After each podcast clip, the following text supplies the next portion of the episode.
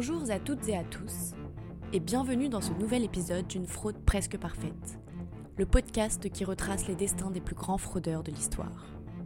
Anne m'a tendu le flambeau, je l'ai accepté et me voilà. Je suis Justine, content manager et podcasteuse chez Finovox.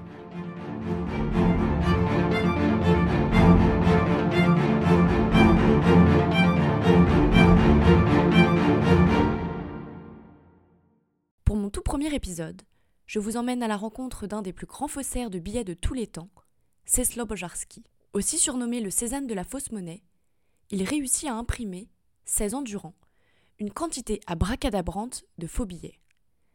Ses talents de graveur suscitent, encore aujourd'hui, l'engouement des collectionneurs.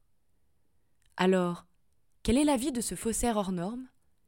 Qui est ce cerveau solitaire et comment a-t-il déployé son activité de faux monnayeur? Découvrons-le ensemble. Nous sommes le 15 octobre 1912, en Pologne.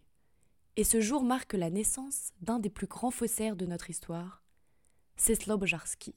Orphelin de mère, Bojarski grandit en Pologne et fait ses études à Polytechnique, puis à l'école supérieure technique de Gdansk. Il obtient un double diplôme, ingénieur et architecte. En 1940, la guerre fait rage et Bojarski décide d'immigrer vers la France plus exactement à Marseille. À cette époque, Marseille est un melting point, puisque la ville rassemble des personnes venues de tous les horizons. Bojarski est alors repéré comme un excellent manuel et va très vite faire ses premiers faux papiers afin d'aider les Juifs à quitter les côtes méditerranéennes pour l'Amérique du Sud. Ce sont ses premiers pas dans le milieu de la fraude.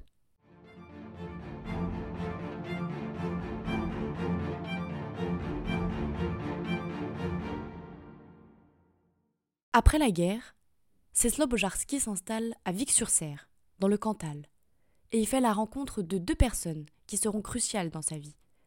Suzanne, sa future femme, et Antoine d'Auguerde, qui deviendra son acolyte, son ami, mais aussi son délateur. Quelques années plus tard, Bojarski épouse Suzanne, qui tombe très rapidement enceinte. Le père de Suzanne leur propose alors un pavillon rue des Pâquerettes, à Bobigny, ce sera le premier cabinet du faussaire. À Bobigny, Bojarski se rapproche du gang des tractions avant, une bande de malfaiteurs des années d'après-guerre, spécialisés dans les attaques à main armée. Ils lui fournissent le papier fiduciaire, nécessaire à la fabrication de ses premiers faux billets. Après l'arrestation du gang, Bojarski réussit à récupérer le papier filigrané et le faux monnayage peut alors débuter. Le matériel dont il dispose est assez rudimentaire. Il fabrique lui-même sa pâte à papier à l'aide d'une machine de son invention et de feuilles à cigarettes, utilisant et mêlant vieux bidets en zinc, ciment et mixeur turmix. Il réussit alors à obtenir ses premières feuilles de papier. La fabrication des clichés peints sur les billets est également tout un art. Jumelles transformées en loupe binoculaire, aiguilles en acier, feuille de plexiglas posée sur un support en bois pour ne pas trembler, Bojarski procède minutieusement à la photogravure. Quant aux numéros, aux dates et aux lettres de série, il les confectionne de la même manière, par la méthode de photogravure. Reste une question comment Bojarski écoule-t-il ses billets? Pour la petite anecdote, on dit que son premier billet de 1000 francs fut écoulé pour acheter un poulet à l'occasion des fêtes de fin d'année. Bojarski n'en croit pas ses yeux. Son billet passe et il repart avec sa volaille.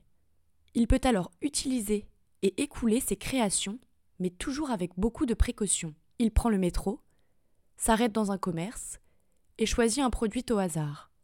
Fleurs, parfums, bonne bouteille. Il achète puis abandonne ses produits afin que sa femme ne s'interroge pas sur ses nouveaux achats.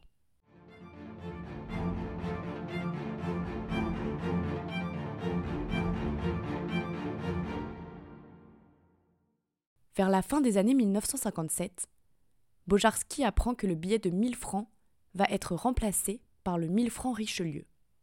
Il décide alors de passer à la reproduction d'un billet de plus grande envergure, le 5000 francs Terre et Mer. Le papier n'est alors pas un problème, puisqu'il conserve le même. Mais notre inventeur doit se relancer dans une œuvre d'art afin de reproduire les différents clichés présents sur le billet.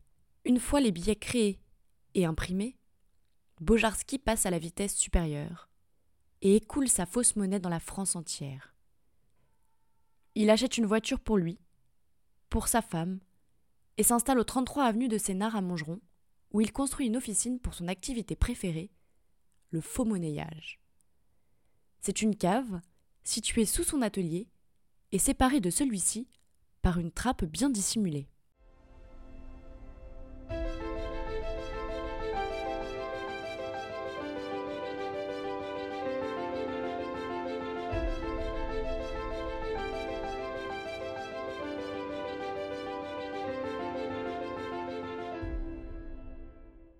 À la fin des années 1961, il peut alors se lancer dans la fabrication de ses derniers billets, les 100 nouveaux francs Bonaparte. Sa stratégie est encore une fois implacable. Il arpente les territoires pour écouler ses billets dans des commerces divers et variés. Mais Bojarski fait face à une contrepartie délicate. Il est épuisé de son tour de France. Il envisage alors une autre forme d'écoulement de billets en demandant de l'aide à son fidèle ami Antoine d'Auguerde. Antoine a des difficultés financières. Bojarski lui propose alors un deal pécuniaire. En échange de 75 francs, Bojarski lui vend son billet de 100 francs contrefait et Antoine garde les 25 francs restants pour lui. Cependant, afin de faire preuve d'autant de discrétion qu'auparavant, le faussaire donne plusieurs règles. Antoine doit choisir un commerce au hasard, il ne doit jamais rendre visite deux fois au même commerce, et surtout, il ne doit jamais se rendre dans les bureaux de poste. À cette époque d'après-guerre, les soucis d'argent vont bon train. Antoine de Guerde propose donc à son beau-frère endetté, Alexis Chouvalov, de l'aider. C'est le début de la fin. Chouvalov veut de l'argent immédiatement. Il ne respecte pas les règles énoncées par Bojarski et va directement dans les bureaux de poste du 17e arrondissement de Paris. Doguerd et Chouvalov sont ravis. L'alternative qu'ils ont découverte est facile à mettre en place discrète. Pour le moment. En 1963, alors que les faux billets sont d'habitude isolés au sein d'une liasse, la Banque de France détecte une liasse de dix faux. La police retrace l'origine de ces billets. Ils ont servi à l'achat de bons du trésor dans un bureau de poste du 17e arrondissement. C'est la fin de l'aventure pour les trois hommes.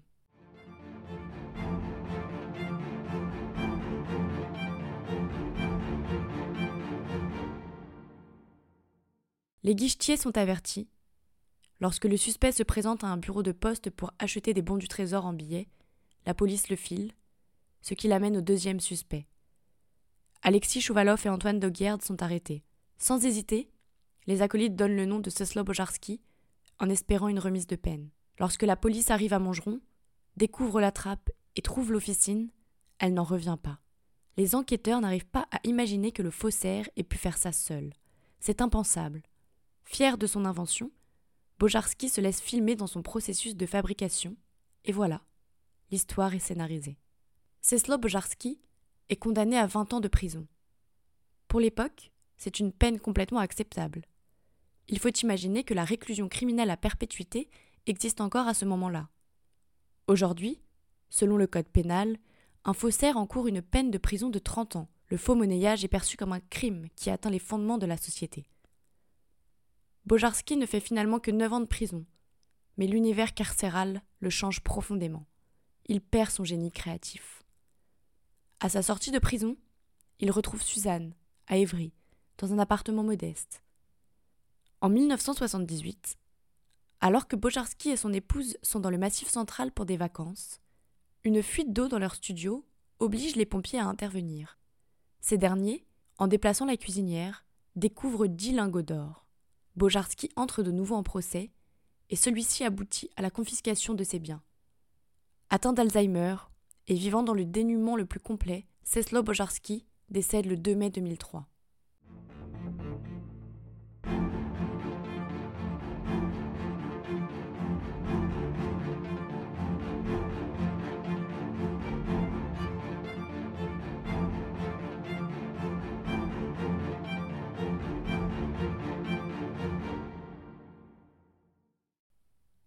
Aujourd'hui, les œuvres de Bojarski sont recherchées dans le monde entier. Ces billets accèdent au rang d'œuvres d'art chez les numismates. Son faux billet de 100 nouveaux francs Bonaparte atteint notamment des sommes considérables dans la vente aux enchères. En 2008, l'un d'entre eux a été adjugé à plus de 5500 euros. Merci à toutes et à tous d'avoir écouté cet épisode d'une fraude presque parfaite. Si vous l'avez aimé, n'hésitez pas à le partager sans modération. On se retrouve le mois prochain pour un tout nouvel épisode. À bientôt!